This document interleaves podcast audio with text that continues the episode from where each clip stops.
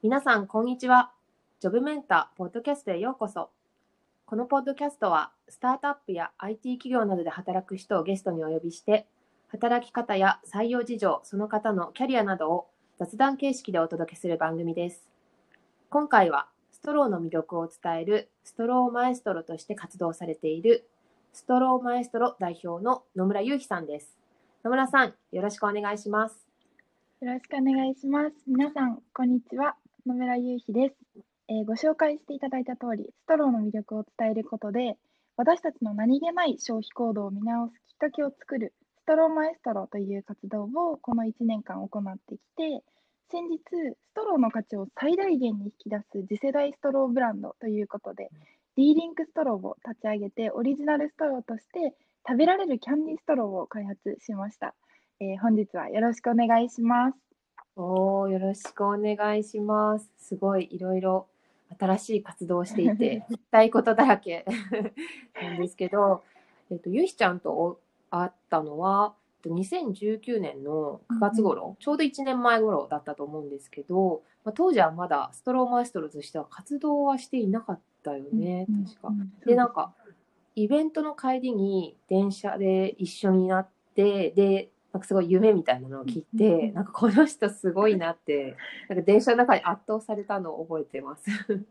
で、今回あの SNS をずっと見ていて、この1年の間にいろんなことを動かして、今夢の実現に向かっているなっていうのを感じたので、まあ、ぜひいろいろと教えてもらいたいなと思ってお呼びをしました。いや、もう本当に嬉しいです。ありがとうございます。もうすごい当時のことを覚えてて懐かしいなって思うんですけど、そのストロマエストロが誕生したのが、ちょうど1年前の2019年の10月だったので、1ヶ月前ぐらいにそのイベントで、あの、マリさんにも多分ストローの活動をしたいと思ってるんですっていうのは、ちょっとお話したと思ってて、でも、今ここまで自分の中でも大きな存在になるとは思ってなかったです。お話しさせてください。はい、お願いします。じゃあ、早速、今のゆうひちゃんを語るにあたって、ストローっていうのがもう外せないキーワードだと思うんですけど、そのストローとの出会いについて、ぜひ教えてください。ありがとうございます。えっと、私は現在、株式会社リベラベルという会社を登記に向けて準備を進めてるんですけど、もともとはこの会社ではカフェから社会をエンパワーすることをビジョンにカフェに関する事業を予定していたのですが、この1年はコロナの影響でリアルビジネスが絡むカフェのサービスを進めていくことが難しくなってしまって、一旦お休みをして、カフェの中で出会うストローに特化したサービスを進めることになりました。で、それが D リンクストローの立ち上げにつながるのですが、先ほども少しお話ししたように、ストローマエストロというプロジェクトでの活動は1年ほど行ってきました。とそこでストローのえー、出会いをお話しすると、私が2年半前にフィリピンに滞在中にカフェで出会った一本の竹ストローがきっかけでこう素材が違うっていうだけでこうストローそのものに意識したっていう体験がすごい面白いなと思ったことをきっかけにこういろんなストローをこうコレクションするようになって調べるとそうサトウキビストローとか麦わらストローとか、ココナッツストローとか、えー、美味しそう。そうなんです本当にこういろいろな素材のストローがあることを知ってこういわばこう、無意識に何気なく消費されてるストローがこんなにも面白いんだっていう素朴なストローに恋をするストローマニアになったっていうことがあって。それで日本に帰国してきた時にちょうど日本でも環境問題の観点からプラスチックストローのこう廃止運動が進む。でこう代替品として紙ストローの導入が進む中で、こう私たち消費者側が結構なんかその紙ストローがふにゃふにゃで飲みにくいとかもういっそストローなんてなくてもいいのではないかというネガティブな声が多いなっていうふうに感じていてこうそもそも例えば環境問題の発端にしても私たち消費者側がこう関わる発端になっていくっていう中で、こうどこかこうモヤモヤするなって思うところがあってこうこれはストローマニアの私が ストローの魅力をこう伝えていくことで、こうストローから私たちの身近な消費行動っていうのを見直すきっかけが作れるんじゃないかなと思ってこうプロジェクトを始めたっていうのがストローマイストロ誕生のきっかけでした。おー、なるほど。いや、私自身、そのプラスチックストローしか、ゆいひちゃんがその発信するまで知らなくて、なんかサトウキビとかココナッツとか言われて、本当にびっくりしたのを覚えてます。えー、嬉しいです。そうな、なんかそのサトウキビストローとかも、あのーほんのりと黒糖の香りとかがするんですけど、なので、こうタピオカを飲むときには、こうサトウキビストローっていいよねとか、こう結構そのドリンクのトッピングとしてだったりとか、うんうんその相性として新しい提案をしていくっていうのが、多分まだ誰もやったことがなかったことみたいですごうん。くそこへの面白さっていうのがこうたくさんプロジェクトとして知ってもらうきっかけにはなったのかなと思ってます。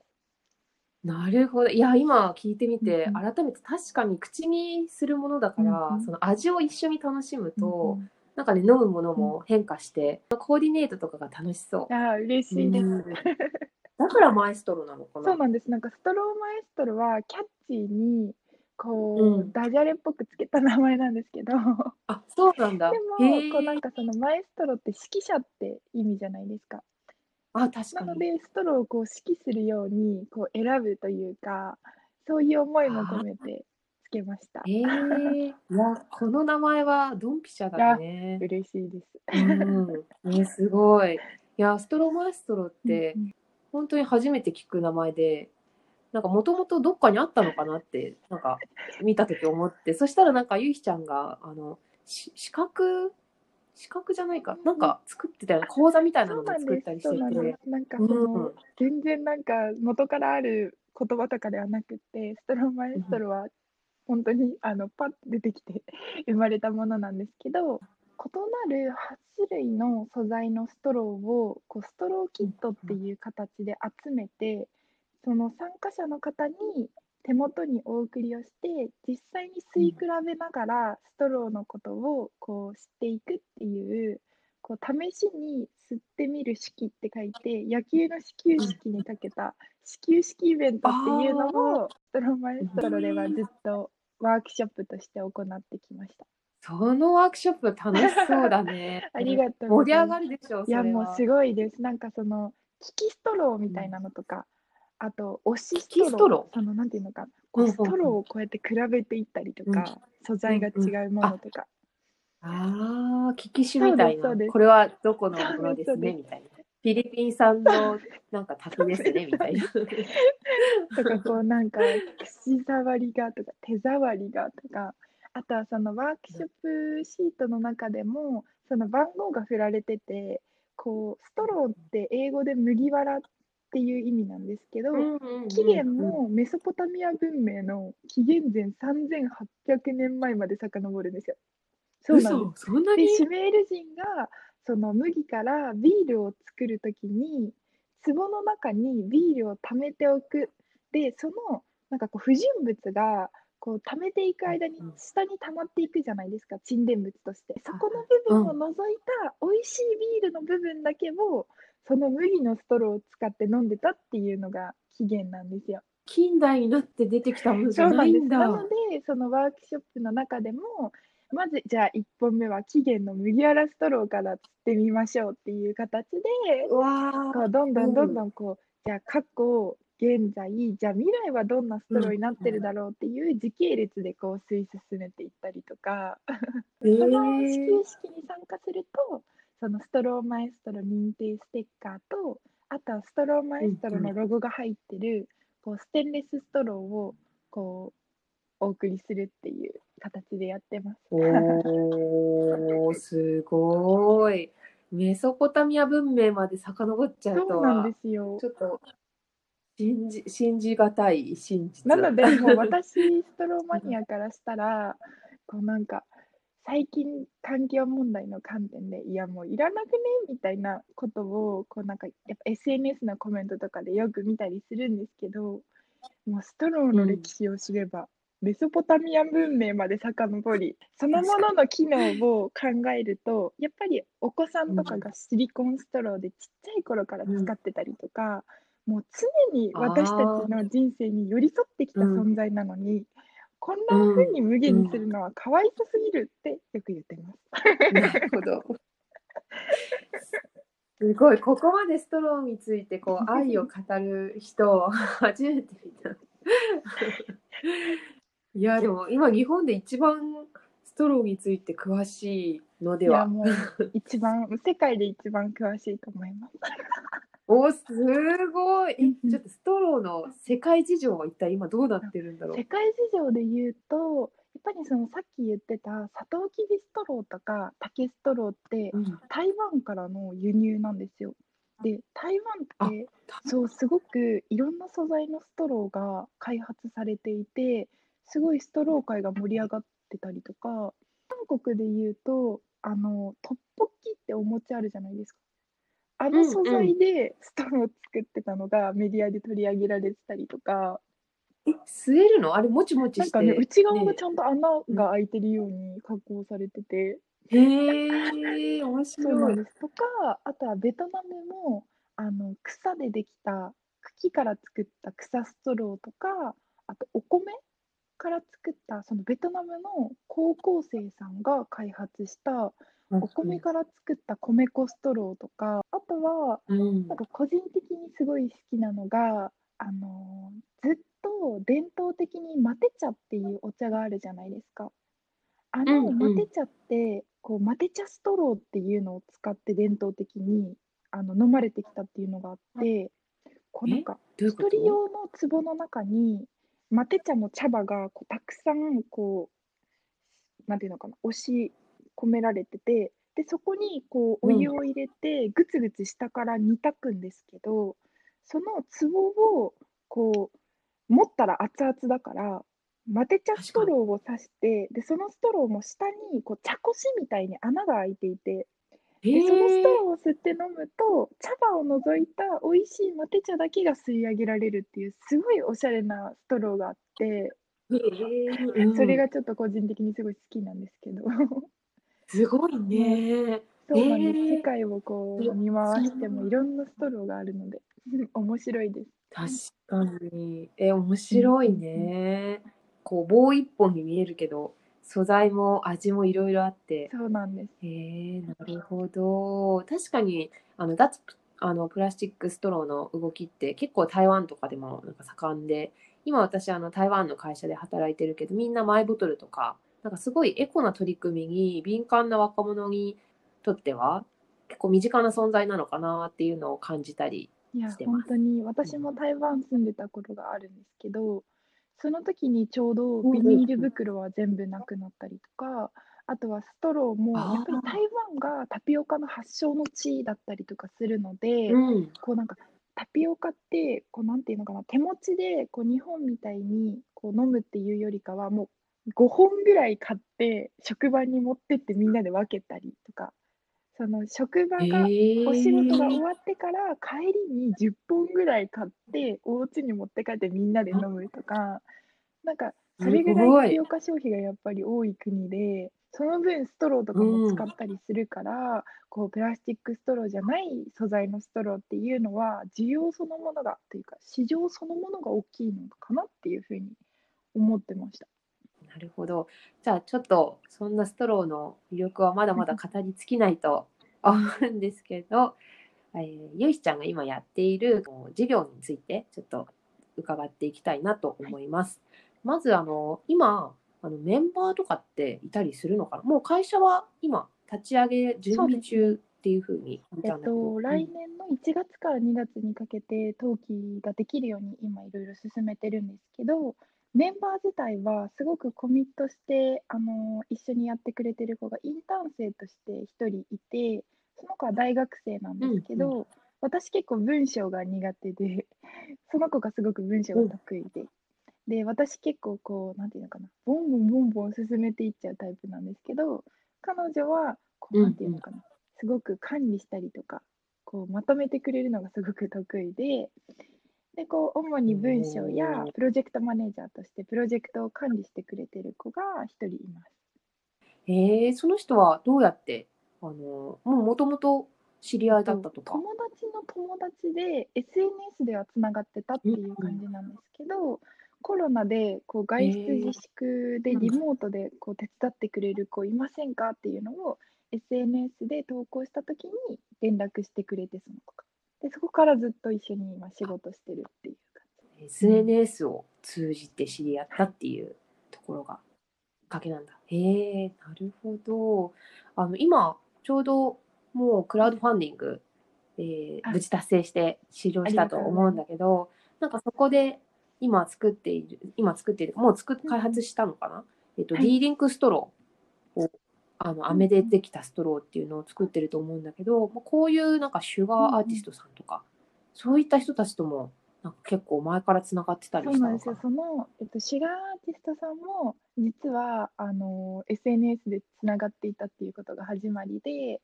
もともと知り合いの方と一緒にプロジェクトでストローのことで一回やってたことがあって、で、その方の知り合いで、で、SNS だけはつながってたっていう関係だったんですけど、その SNS で載っけてたすごい素敵な、こう、飴細工が載っけられてて、で、私もともとその飴ストローを作りたいっていうのをずっと思っていて、こう、DM で、私飴ストローを作りたいんですけど、作れますかって言ったら、できますやりましょうって 言ってくださって、そこから今一緒にやってます。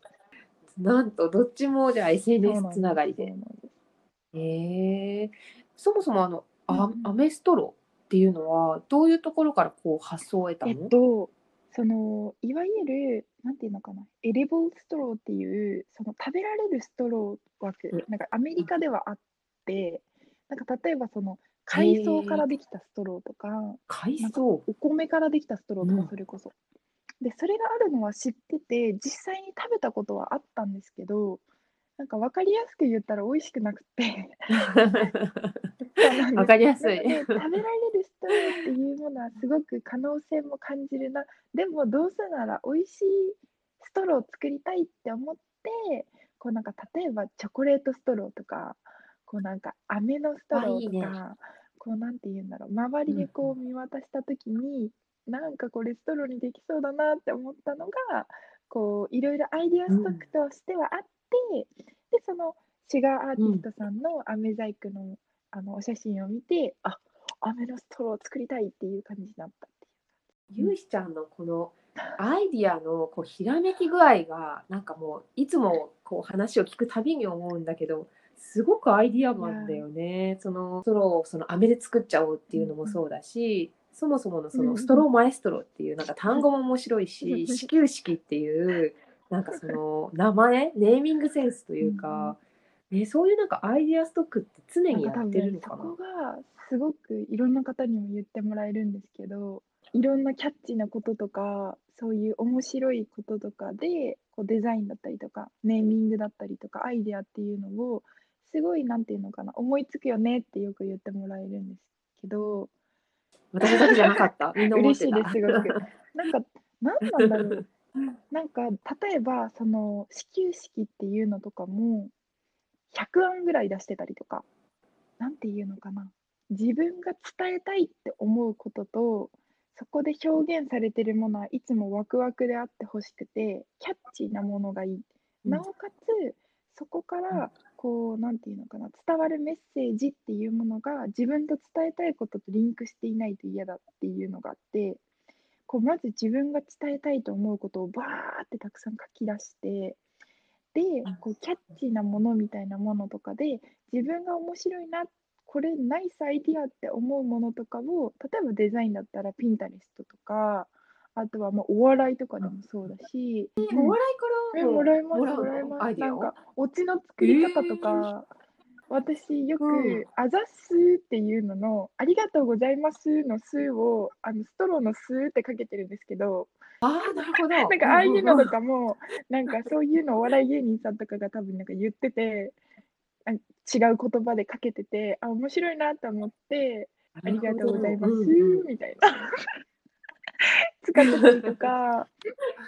こうなんかつなげようとするというか、なんかこれだったら、この面白いっていうアイディアを伝えたいもので表現したら、なんかどういう形になるだろうみたいなものは結構なんか無意識にずっとやってるかなって思ってて。すごいなあいやーなんかほんといろんなじゃあストックがきっと頭の中にあるんだろうなと思いました。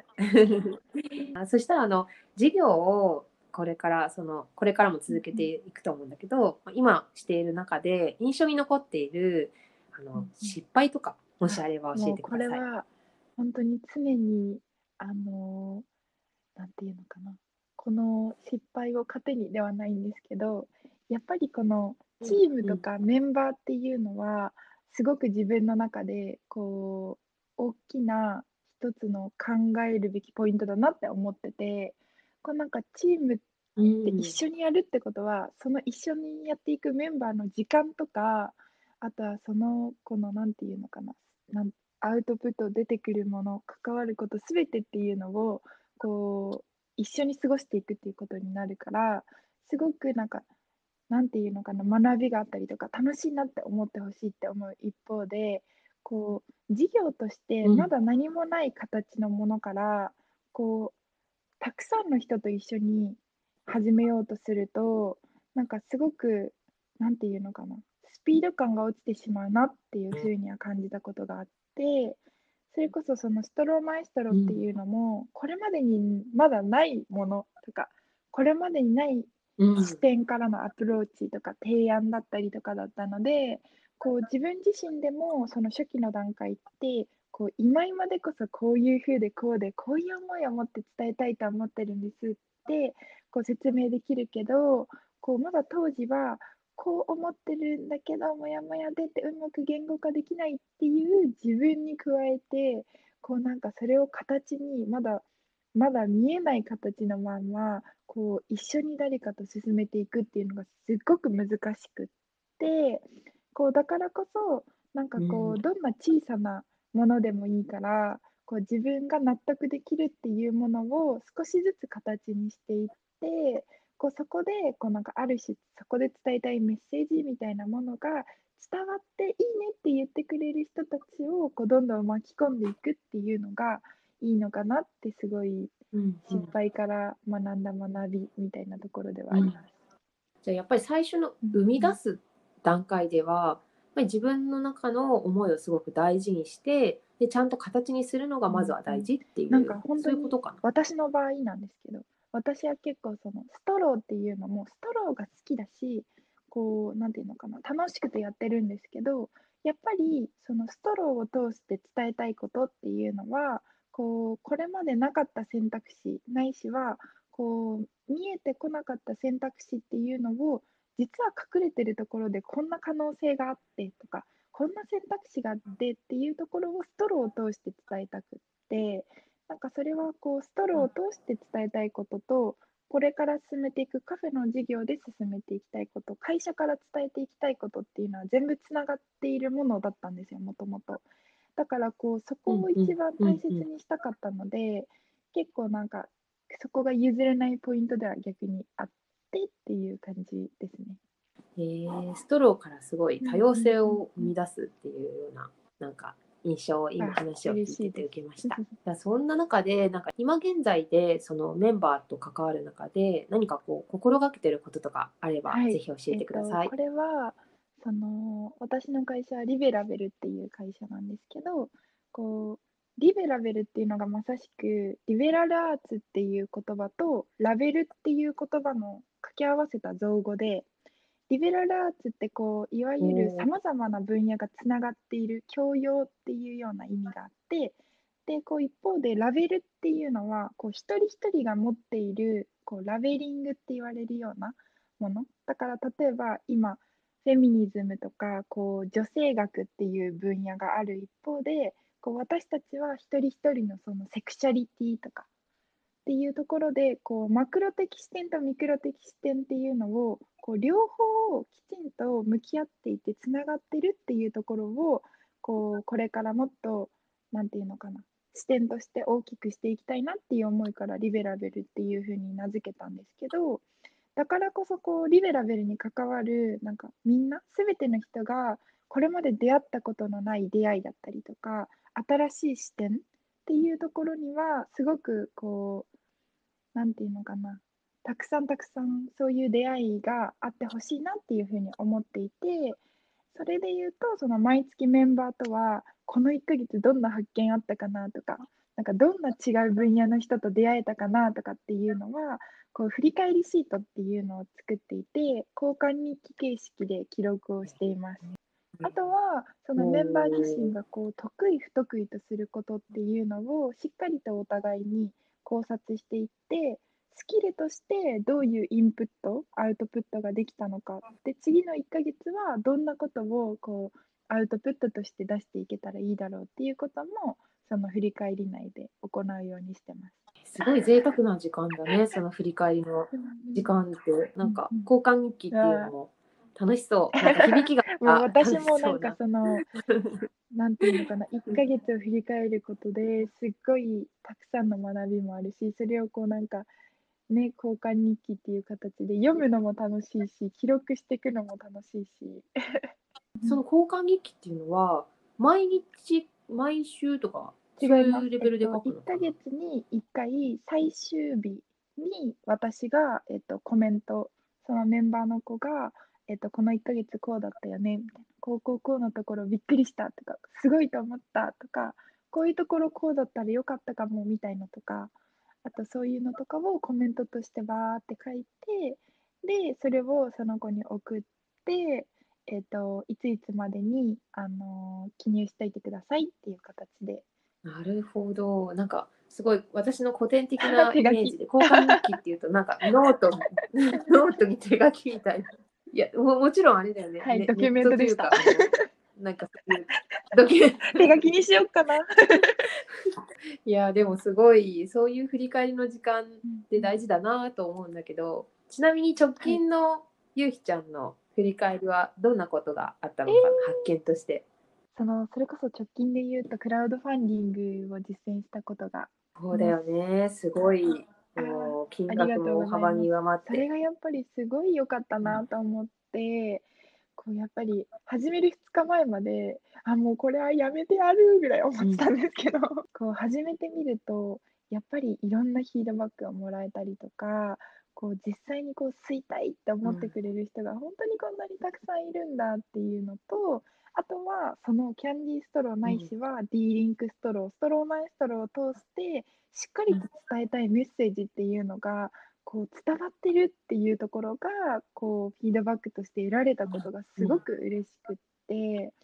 もうそれは同時にすごく自信にもつながったなっていうのはあります。はい、うん。えー、えゆいちゃんは今後その会社も作っていってでカフェ自体はその今コロナでえー、とちょっとストップしてるってことだったけど今後そういうその場作りっていうのをしていく予定なのか、はいえっと、カフェはずっとやりたいと思っていてなんですけどこういわゆるなんていうのかなそのオフラインでのカフェの店舗数をたくさん増やしていくっていうよりかは今もある既存のカフェっていうのの、えーとこだわりだったりとかこう顕在化されてないカフェの魅力っていうところをこうサービスとして可視化させていくことでこうカフェそのものの価値を高めていきたいなっていうところがまずはあってそういった意味ではそのサービスとして、えっと、目的とかエリアごとに自分に合ったカフェが見つかるサービスっていう言い方を今はしてるんですけどその全国にあるカフェをこう提案ベースでたくさんキュレーションメディアだったりとかあとはそのカフェと直接つながれる仕組みだったりとかを作っていって、こうカフェを情報のプラットフォームっていうサービスをまずは作るっていうところを今やろうとして。それ本当に使いたいので、あの 早くお願いします。頑張ってるので。ユーザーとしてヘビーユーザーになる自信があるので。じゃあ次に聞きたいのが、やりがいをあの感じている瞬間とか、これは今日のお話の中でも何回も言葉として出てきてると思うんですけどやっぱりこうキーワードって選択肢なのかなっていうふうに自分の中で思っててこう誰かの人生の中でこう選択肢を増やす体験をこう提供できていた時かなっていうふうに思っていてこう私たちが何気なく過ごしている普段の生活の中でも見え隠れする可能性だったりとか選択肢が実はたくさんあってこうそことの出会い出会いを通して少しでもこう豊かな人生になるきっかけだったりとかを作っていけたらすごく嬉しいなっていうふうに思っています。本当に一貫して多様性っていうところ選択肢っていうところになんかすごくあの紐づいた活動をずっとしてるんだなっていうふうに思いました。えー、今後なんか新たに取り組む事業内容っていうのはなんかどういうのが、えっと、先ほども少しお話ししたんですけど大きく2つかなっていうふうに思っていて、うん、今後その D リンクストローっていうブランドの方ではキャンディーストローをより多くの人に手に取っていただけたらいいなっていうふうに思っていて今商品化に向けて動いています。D リンクストローってドリンクとリンクするストローっていう意味なんですけどそのリンクするっていうのはストローとドリンクだけに限らずそのシーンでもリンクできたらいいんじゃないかなっていうふうに思っていて春には桜のシーズンにリンクするようなデザインのキャンディーストローを通してお花見だったりとかのシチュエーションでこう乾杯するのを特別な、えー、とシーンで演出できるようなこうストローを作っていけたらなっていうふうに思っていてあとはそのカフェのサービスで言うと、まずはキュレーションメディアから始めようかなと思って、いろいろと進めてます。えー、桜のキャンディーストローも、なんかすごいイメージが湧きやすくて、今日桜色なのかな口元に金箔をちょっとピューって散りばめて、ちょっと縁起のいいストローにしようかなと思って。お子さんとかでも、こう食育っていうところでもストローって注目してもらっててこう食べられるっていう体験ってストローってないじゃないですか。だったりとかあとお酒が苦手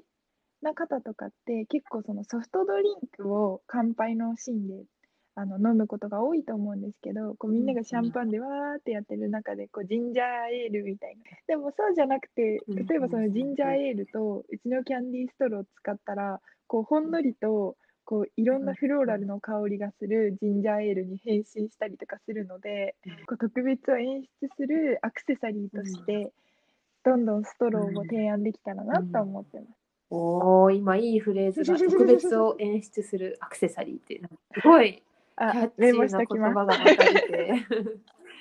本当天才だよ本当に。何かこうキャッチーなフレーズをちょっと考えたいときは私はゆうひちゃんに壁打ちをお願いしたい。